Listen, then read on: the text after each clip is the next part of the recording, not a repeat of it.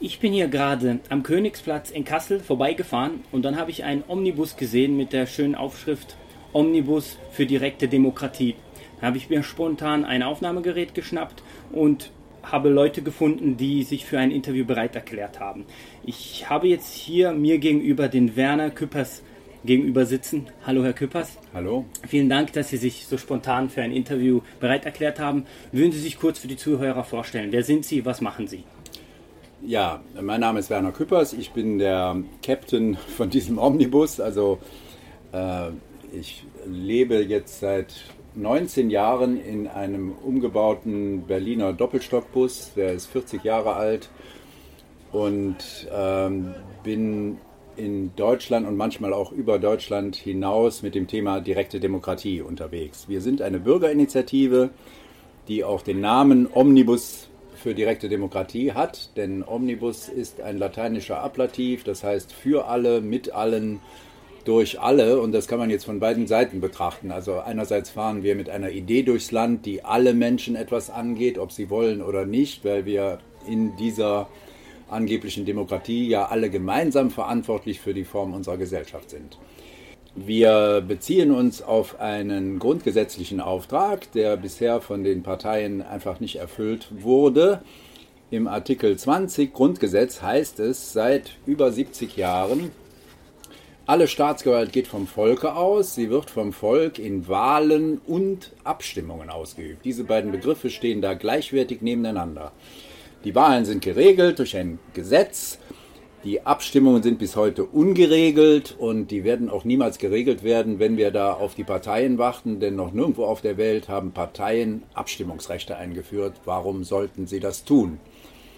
Also haben wir uns mit Schweizer Freunden und Verfassungsjuristen zusammengesetzt und haben einen Vorschlag ausgearbeitet, wie das auf der Bundesebene geregelt werden könnte, nämlich in einem dreistufigen Verfahren die Stufen heißen Volksinitiative, Volksbegehren, Volksentscheid und sind jetzt seit 19 Jahren mit diesem weißen Omnibus ständig in ganz Deutschland unterwegs und tun einfach so, als ob es die Volksabstimmung schon gäbe. Also man könnte sagen, wir machen eine Art Volksabstimmung über die Volksabstimmung.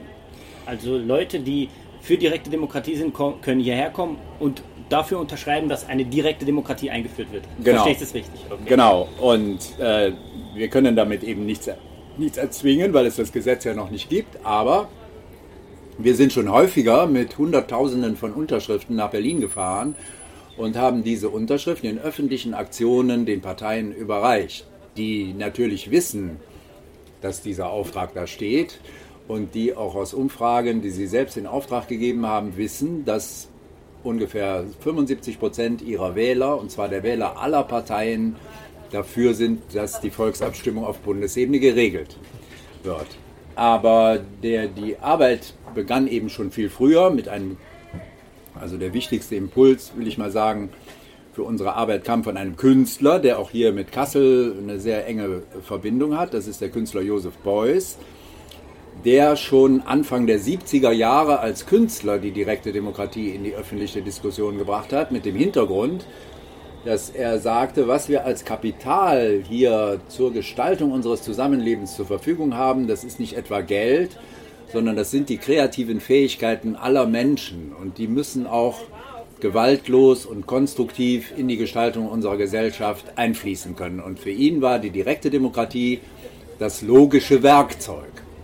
Er hat äh, 1971 in Düsseldorf, er war schon weltberühmt als Professor für Bildhauerei an der Düsseldorfer Kunstakademie, in der Düsseldorfer Altstadt ein Ladenlokal angemietet und hat dort die Organisation für direkte Demokratie durch Volksabstimmung gegründet. Und hat dann 1972 bei der Documenta 5 das zum Gegenstand seiner Arbeit gemacht. Er war also dann 100 Tage so lange wie die Dokumenta dauert, gleich im Eingangsbereich des Museums äh, Fridericianum und hat mit dem Publikum aus der ganzen Welt über seine Vorstellung von Demokratie und von dem, was er den erweiterten Kunstbegriff nannte, gesprochen. Und 1987, das war anderthalb Jahre nach seinem Tod, ist dann wiederum bei einer Dokumenta der erste Omnibus für direkte Demokratie losgefahren und hat überhaupt mal das Gedankengut der direkten Demokratie hier unter die Menschen gebracht in einer siebenjährigen Fahrt. Also bis 1994 war der unterwegs, hat also auch die sogenannte Wiedervereinigung mitbekommen und ist auch gleich in die neuen Bundesländer gefahren und mit den Menschen dort ins Gespräch gekommen, war am, am neuen Forum und bei den runden Tischen beteiligt und äh, hat mit dafür gesorgt, dass in die Verfassungen der neuen Bundesländer gleich Abstimmungsrechte aufgenommen wurden. Ähm, inzwischen ist es so, dass auf der Landesebene und auf der Gemeindeebene überall in Deutschland gesetzliche Regelungen für Abstimmungen existieren. Da finden auch schon ganz viele Abstimmungen statt. Es gab mehr als 7000 Bürgerbegehren in Städten und Gemeinden überall in Deutschland. Und es gab auch schon einige hundert inhaltlich immer interessanter werdende landesweite Volksabstimmungen. Nur normalerweise bekommt man da nichts von mit, weil die großen Medien äh, nach Parteienproports oder Wirtschaftsinteressen gesteuert sind und jetzt kein Interesse daran haben, dass die Bürger Mut schöpfen und das Gefühl entwickeln, sie könnten sich hier in die Gestaltung der Gesellschaft im Ernst einschalten. So kommt es, dass wir in dem Land, in dem wir seit über 30 Jahren arbeiten, weniger bekannt sind als auf der internationalen Bühne, wo unsere Arbeit bewundert wird und wo gesagt wird, könnt ihr nicht mal in unser Land kommen, wir könnten sowas gut gebrauchen, aber hier kennt uns niemand. Wir hören jeden Tag die Frage, ja, wieso weiß ich das nicht, wieso seid ihr nicht im Fernsehen und so weiter und so weiter. Ähm, ja, das war jetzt mal so ein, ähm, so ein grober Überblick. Und ich will jetzt vielleicht noch mal kurz schildern oder darauf hinweisen, in, in der Diskussion um direkte Demokratie entstehen viele Missverständnisse, wenn zum Beispiel äh, der Brexit als eine Volksabstimmung bezeichnet wird. Das war ein Referendum, das ist was völlig anderes.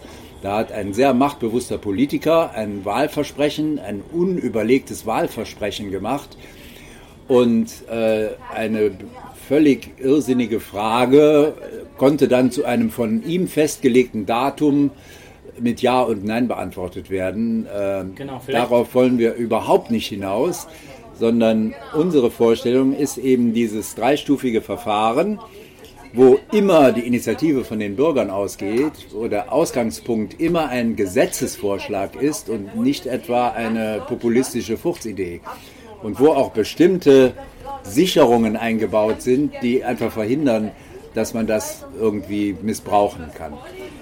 Ähm, der Ausgangspunkt ist immer ein ausgearbeiteter Gesetzesvorschlag. Es geht nie um Macht, es geht nie um Personen, es geht immer um Sachfragen. Ähm, man kann sich also, man kann ein Aktionsbündnis bilden, wenn man eine Idee hat, dann muss man sich juristische Hilfe holen, muss das Ganze in die Form eines Gesetzesvorschlages bringen und startet dann die Volksinitiative. Dafür müsste man in unserem Beispiel 100.000 Unterschriften sammeln.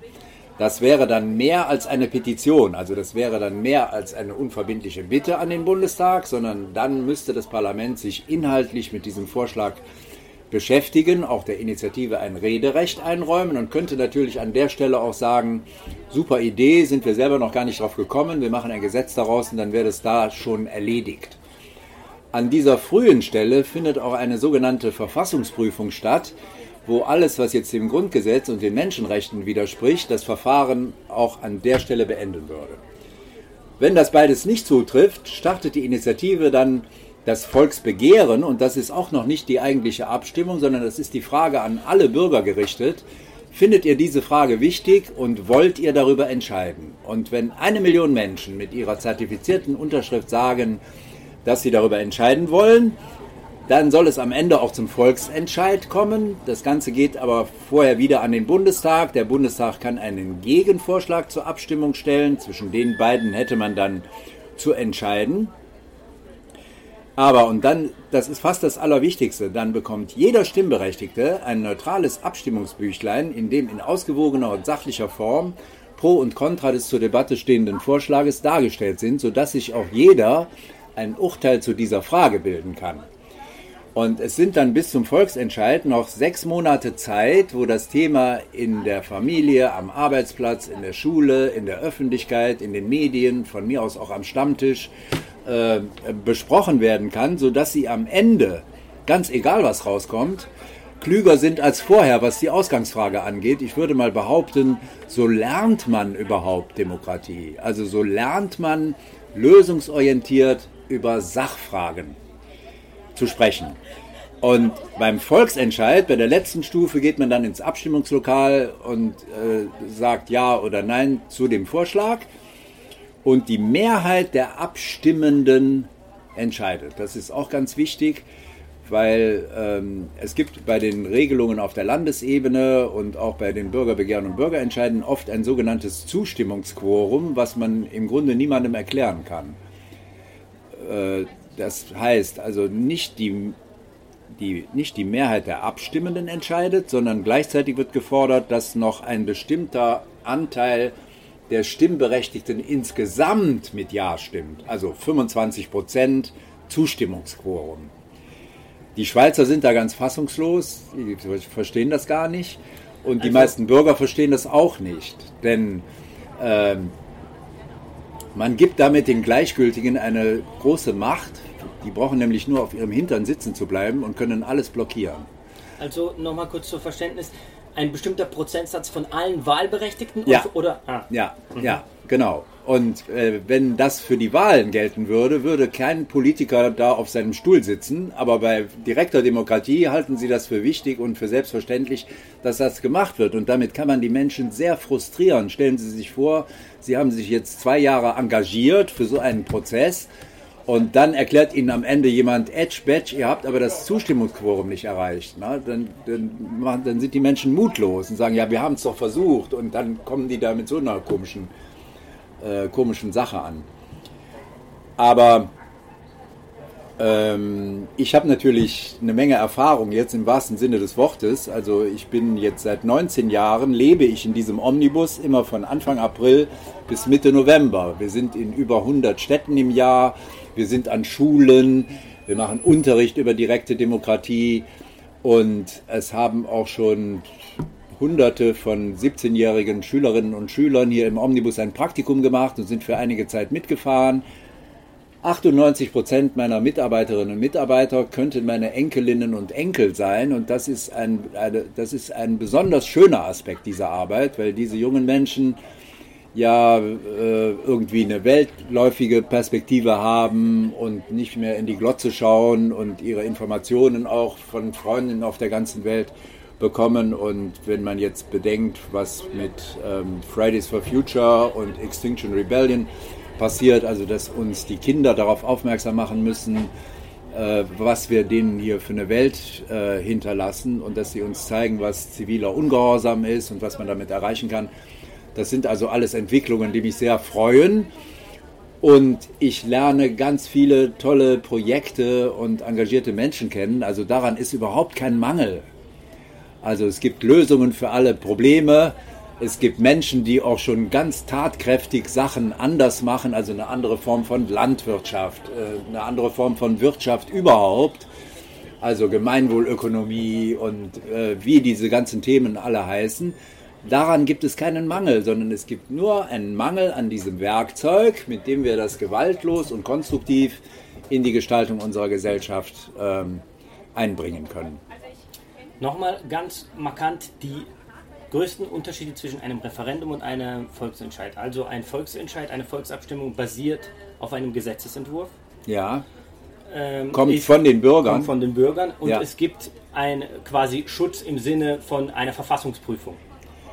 Ja, und es gibt diesen ganzen äh, sogenannten deliberativen Prozess, denn wenn Sie 100.000 Unterschriften sammeln, dann haben Sie schon mal 300.000 Gespräche geführt. Wenn Sie eine Million Unterschriften sammeln, haben Sie 5 Millionen Gespräche geführt, in denen es immer um das Prinzip und um die Sache geht. Äh, bei einem Referendum gibt es das überhaupt nicht. Also, da, wird, da hat die Regierung das Verfahren in der Hand und wenn zum Beispiel Herr Erdogan sagt, soll ich für immer euer Führer sein, und dann ein ganz knappes Ergebnis, die Türkei in der Mitte zerreißt, in die Familien rein sogar. Na? Äh, das ist also sozusagen die von oben Variante, mit der Politiker irgendwas durchdrücken wollen. Und da gibt es diesen deliberativen Prozess, also die ganzen Gespräche und so, gibt es da überhaupt nicht, sondern Knall auf Fall sollen irgendwelche verrückten Fragen sind wir, wollen wir in Europa sein oder nicht? Das ist eine Frage, die kann man gar nicht beantworten. Also Europa ist eine Tatsache und wir können das gestalten, wir können das anders gestalten. Ich würde auch sagen, dass das so, wie es jetzt existiert, eine ziemliche Fehlkonstruktion ist. Aber man kann ja nicht sagen, äh, wir sind gegen Europa und äh, Großbritannien wird jetzt nicht wieder zu Zeiten von Königin Victoria zurückkehren. Äh, und Sie sehen ja, was dort mit dem Parlament jetzt passiert. Also da ist das ganze Land im Chaos. Die Hälfte der Bevölkerung hat geschlafen und hat daran gar nicht teilgenommen. Der Herr Cameron, der das ausgelöst hat, hat sich sofort aus der Affäre gezogen, aus der Verantwortung gezogen. Also das muss man ganz deutlich unterscheiden. Es gibt Referenden, die Sinn haben. Zum Beispiel in der Schweiz kann kein Politiker die Schweizer Verfassung anrühren.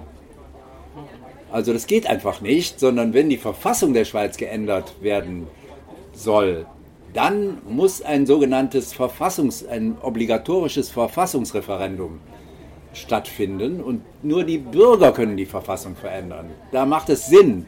Und es gibt auch ein fakultatives Referendum. Das heißt, dass die Bürger bestehende Gesetze zurücknehmen können und nochmal neu in die Diskussion bringen können. Also da macht es Sinn, bei einer voll ausgebauten direkten Demokratie machen solche fakultativen äh, und obligatorischen Referenden durchaus Sinn, aber als Instrument alleine ist es nur die von oben Variante, wenn Politiker, wenn es denen auch wieder um Macht geht und um, um Einfluss und da kann man eben auch eine tolle, also Sie erinnern sich gewiss an die Diskussionen als äh, rund um den Brexit. Ne? Also wie dann Sicher. der Weltuntergang heraufbeschworen wurde und wie sich auch die Fronten total verhärtet haben. Und jetzt ist das, Hand, das Parlament ist handlungsunfähig. Ne? Die hauen sich da die Köpfe ein. Und dann kommt eben so ein, so ein Mensch wie der Herr Johnson äh, und, und macht da irgendwelche eitlen Manöver oder so. Also da kann man sehen, dass es gefährlich ist. Und das Schlimme ist, dass unsere Parteien immer das so darstellen, als wenn wir auf sowas hinaus wollten. Mhm. Und das haben die Menschen im Kopf ne, und sagen, oh, dann kommen die Rechten und dann werden die Rechten hier ganz groß, auf einmal dann machen die Volksabstimmungen Ausländer raus und, und sowas. Ne? Aber das geht gar nicht. Also das ist hier, ich habe Ihnen ja erklärt, wie das Verfahren läuft und sowas würde gar nicht funktionieren. Außerdem haben wir ein anderes Menschenbild. Also wir glauben, dass die Fähigkeiten der Menschen hier ganz breit verteilt sind. Wir glauben nicht, dass es unterschiedliche Arten von Menschen gibt und wir glauben schon gar nicht, dass jetzt eine, eine Massierung äh, von äh, hyperintelligenten Menschen die Parlamente besetzt. Nun ist es ja in unserer parlamentarischen Demokratie so, dass der Wähler eine Partei wählt, aber in der Regel, oder was heißt in der Regel, eigentlich keinen Einfluss auf die Zusammenstellung des Kabinetts ja. hat, auch keine Einstellung auf die Wahl der Bundesrichter oder auf die Spitzenkandidaten. Ja. Ja. Ähm, ist es das, was Sie an der parlamentarischen Demokratie stört? Ja, ich, ich äh, weise das auch zurück mit der parlamentarischen Demokratie, denn wenn im Grundgesetz steht, dass wir unsere Staatsgewalt in Wahlen und Abstimmungen ausüben, dann haben wir eine Demokratie und das ist für mich ein Begriff, zu dem ein Stimmrecht unbedingt dazugehört. Also wenn wir nur ein Wahlrecht haben, versuchen Sie mal einem Kind zu erklären, wie man seine Stimme abgeben kann. Also unsere, unsere Stimme, die wir da in die Urne werfen, das ist eine Blankovollmacht und das hat mit Demokratie überhaupt nichts zu tun. Man könnte aber durch direkte Demokratie auch das Wahlrecht verändern. Das haben wir tatsächlich in zwei Bundesländern gemacht. In Hamburg und in Bremen haben wir durch Volksabstimmungen ein Mehrstimmenwahlrecht eingeführt, wo äh, man kumulieren und panaschieren kann. Das sind die Fachbegriffe. Das heißt, Sie bekommen in Hamburg zehn Stimmen für die Landtagswahl, die in dem Stadtstaat irgendwie anders heißt.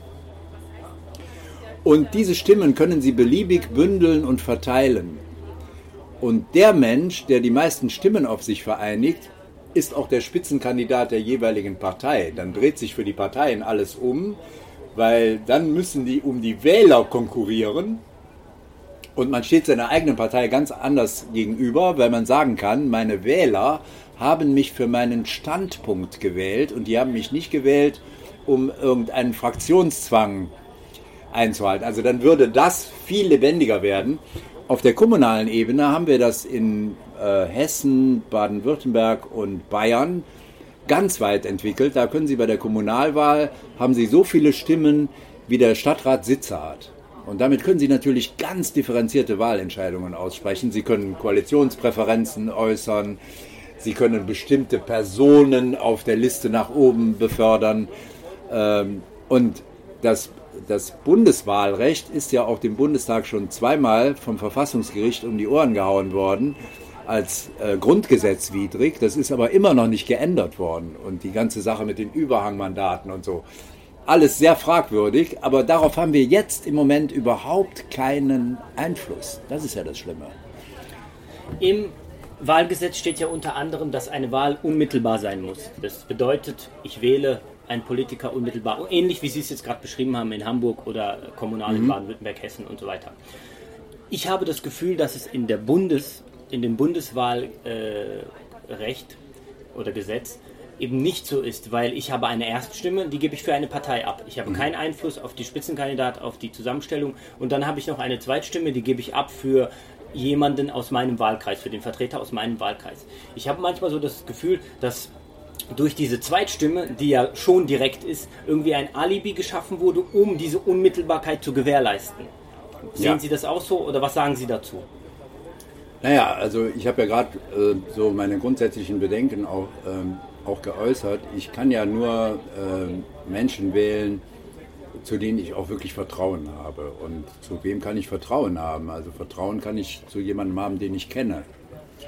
Und wenn die, die Leute, die die Zweitstimme von ihnen kriegen, haben sie denn darauf einen Einfluss? Das ist ja dann derjenige von der Partei, der in ihrem Wahlkreis der Spitzenkandidat ist. Den können Sie sich aber nicht aussuchen. Insofern, den können Sie auch nicht zur Rechenschaft ziehen und dem können Sie auch nicht sagen, nein, du hast dich aber nicht für meine Interessen hier eingesetzt, also jetzt komm wieder raus, jetzt wähle ich lieber jemand anderen. Wenn man mal so weltweit die Augen offen hält, dann, ähm, dann gibt es so Vorfälle, wir waren voriges Jahr in Italien auf, dem, auf einem Weltkongress zur direkten Demokratie und haben auch äh, in einigen Gemeinden Veranstaltungen gemacht und da gab es eine Gemeinde, äh, die, in, in, der die Wahl für ungültig erklärt werden musste, mangels Beteiligung. Und dann haben die Bürger gesagt, ja, wir können uns ja auch nicht aussuchen, wen wir äh, aufstellen können hier. Also wir können ja nicht die Personen unseres Vertrauens wählen, sondern wir können nur das wählen, was ihr uns hier präsentiert und das reicht uns nicht, das gefällt uns nicht. Und dann haben die eine bunte Liste aufgestellt mit den Menschen, zu denen sie Vertrauen hatten. Und dann wurde die Wahl wiederholt. Und mit einer Wahlbeteiligung von über 90 Prozent wurde dann ein neuer Stadtrat zusammengestellt, der jetzt genau den Bedürfnissen der Bürger entsprach. Also da ist viel Spielraum offen, wie man das viel gerechter äh, gestalten könnte. Vor allen Dingen wäre ich unbedingt dafür, dass man Leute abwählen kann und dass man Leute zur Rechenschaft ziehen kann für Fehler, die sie machen, besonders in Bezug auf Geld, auf den Umgang mit Geld. Denn ähm, das ist ja ungeheuerlich. Also ich kann das überhaupt nicht verstehen, wie wir uns damit zufrieden geben können, alle paar Jahre eine Blankovollmacht in eine Urne zu werfen und das Demokratie zu nennen. In der Schweiz ist das Verhältnis von direkter und indirekter Demokratie in den unterschiedlichen Kantonen unterschiedlich ausgeprägt. Es gibt also Kantone, die sehr direkt demokratisch sind, Basel, Zürich und so weiter. Und es gibt noch äh, Kantone, die eher noch starke repräsentative Elemente haben, in Genf und in der französischsprachigen Schweiz. In allen Kantonen, wo die Bürger über den Haushalt abstimmen, sind die Haushalte in den schwarzen Zahlen und überall, wo Repräsentanten äh, darüber entscheiden, sind die Haushalte verschuldet. Das liegt ja auch auf der Hand. Also da sehen Sie, und das sehen Sie auch hier in Deutschland bei Bürgerbegehren und Bürgerentscheiden und bei landesweiten Volksabstimmungen, die Bürger gehen viel vernünftiger mit Geld um als irgendwelche Mandatsträger, die man nicht zur Rechenschaft ziehen kann. Und die Schweizer erhöhen sich mit der größten Selbstverständlichkeit die Steuern weil sie auch sagen können, was mit dem Geld gemacht wird und weil sie auch die Steuern wieder heruntersetzen können. Also da ist ein riesen offener Raum, den wir noch gar nicht angetitscht haben. weil wir das ja noch gar nicht haben, hier die direkte Demokratie auf der Bundesebene. Ja, Und, so, und unser Föderalismus, das jetzt mal zum Schluss, unser Föderalismus ist ja auch völlig falsch rum. Denn eigentlich sollte das sogenannte Subsidiaritätsprinzip gelten, steht auch so in der Gemeindeordnung. Also da, wo die Probleme sind, müssen auch die Mittel bereitgestellt werden und die äh, Entscheidungen getroffen werden. Bei uns dominiert aber die Bundesebene alles.